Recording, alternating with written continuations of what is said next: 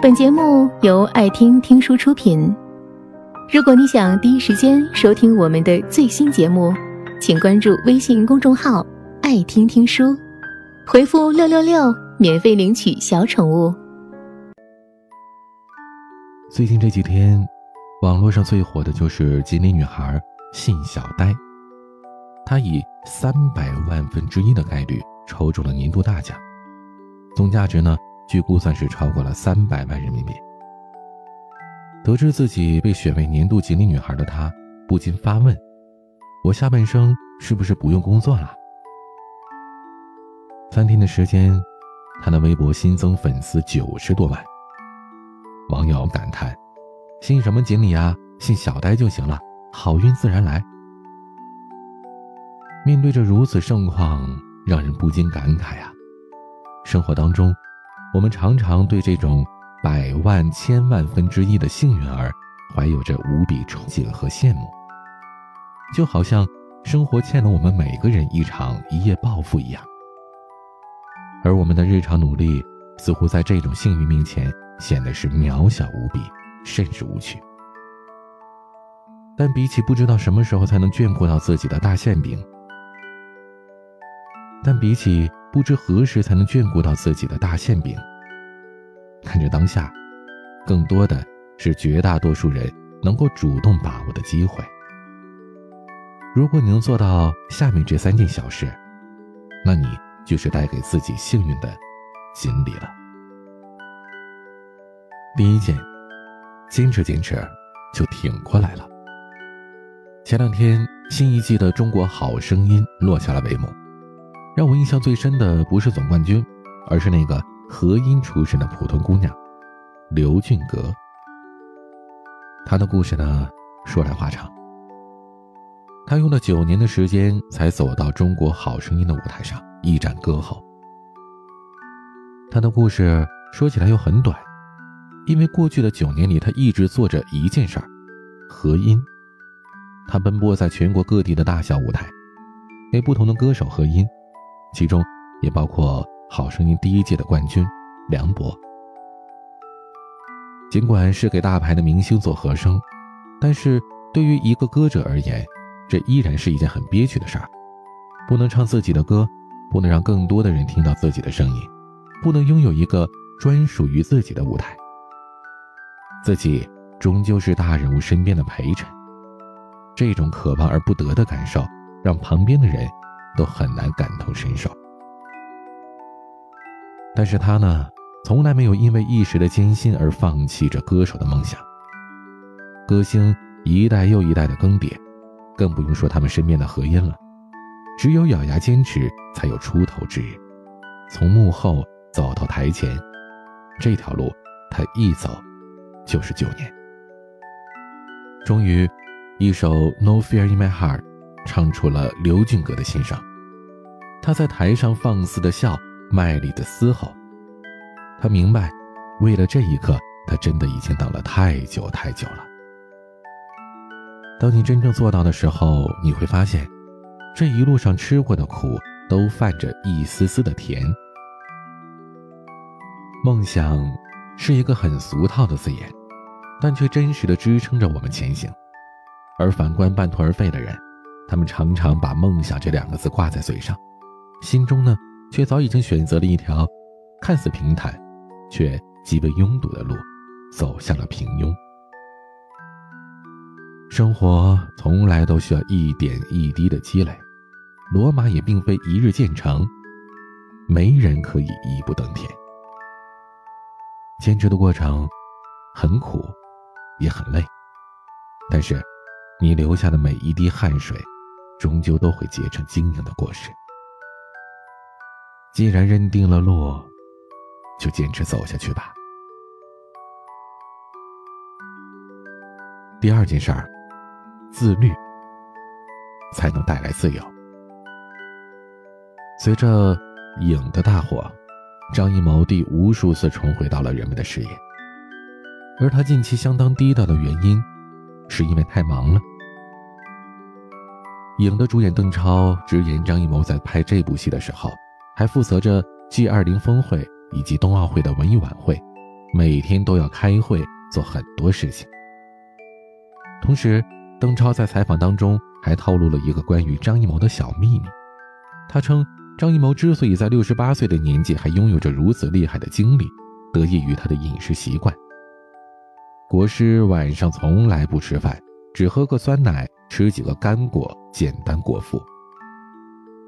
六十八岁本该是安享天伦之乐的年纪，再加上年纪大了，身上总会有一点小毛病。张艺谋却和一群年轻人天天扑在第一线，如果不是高度自律，很难想象如此大的工作量他怎么扛得住。张艺谋自己也曾经坦言，他说：“我们这一代人受的教育，不会善待自己，不懂得享受。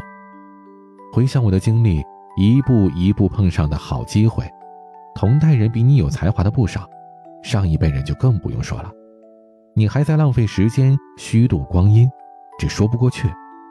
所以我也习惯了自律、用功。同样自律的，还有前美国加州州长阿诺·施瓦辛格。自从卸任了州长之后，施瓦辛格便开始积极锻炼，努力重返影坛。最近，七十一岁的施瓦辛格宣布自己将回归经典电影。终结者系列，为了重塑片中的冷峻形象，他每天泡在健身房里。施瓦辛格的自律程度让很多的年轻人都自愧不如。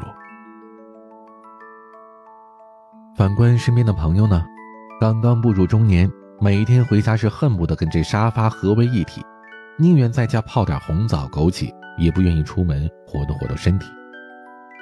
他们一边埋怨着生活一点都不自在。一点自己的时间都没有，却一边刷着朋友圈，刷着抖音，不亦乐乎。可真的是这样吗？每天无节奏的夜宵外卖，下了班毫无锻炼计划，一到周末便放肆的暴饮暴食，身体再好也撑不住你这么折腾了！做不到自律，哪里有自由啊？你看，其实想做到自律啊，也并不困难。丢掉你手里的可乐、薯条，取消你的外卖订单，认认真真的给自己定一个作息计划，然后再拿着你买夜宵的钱去办张健身卡，动起来。因为，我就是这么干的。如此一番折腾，我真切的感受到生活越来越充实，自由支配的时间只多不少。一年下来。感冒不了几次，钱也慢慢的攒了起来，一切都在好起来。而且你知道吗？每天早起看日出，这种感觉真挺不错的。所以呢，从现在开始，对自己严格一点。健康会是你的，自由也是你的，好的生活都是你的。第三件事，生活到处都是绊子，你得往前看。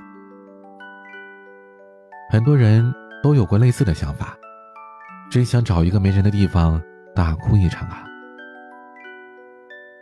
我同事曾经和我说，他每天最放松的时候，就是把车开到家门口，坐在门前抽一支烟，什么都不去想，就这样待上十分钟。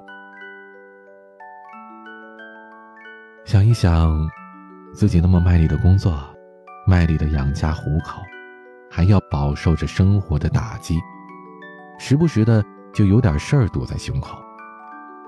还有什么比这更让人心酸的呢？可生活时时刻刻都想给你使绊子，你迈过去就豁然开朗，迈不过去就一辈子活在挫折的阴影下。演员胡歌曾经因为一场突如其来的车祸毁容，让他一下子坠入谷底。如果他就这样沉沦下去，可能很快就被人遗忘了。但胡歌没有因此一蹶不振，他反而是坚定了自己打磨演技的信念。一个镜头，一句台词，他能反反复复练上无数遍，直到导演觉得真的可以了，每个动作都可以当做范例了。他才罢休。胡歌也因此摆脱了小鲜肉的名声，成为了人们公认的演技派。生活对胡歌的职业生涯的打击可以说是毁灭性的，但他硬是让挫折在他面前吃了一鼻子的灰。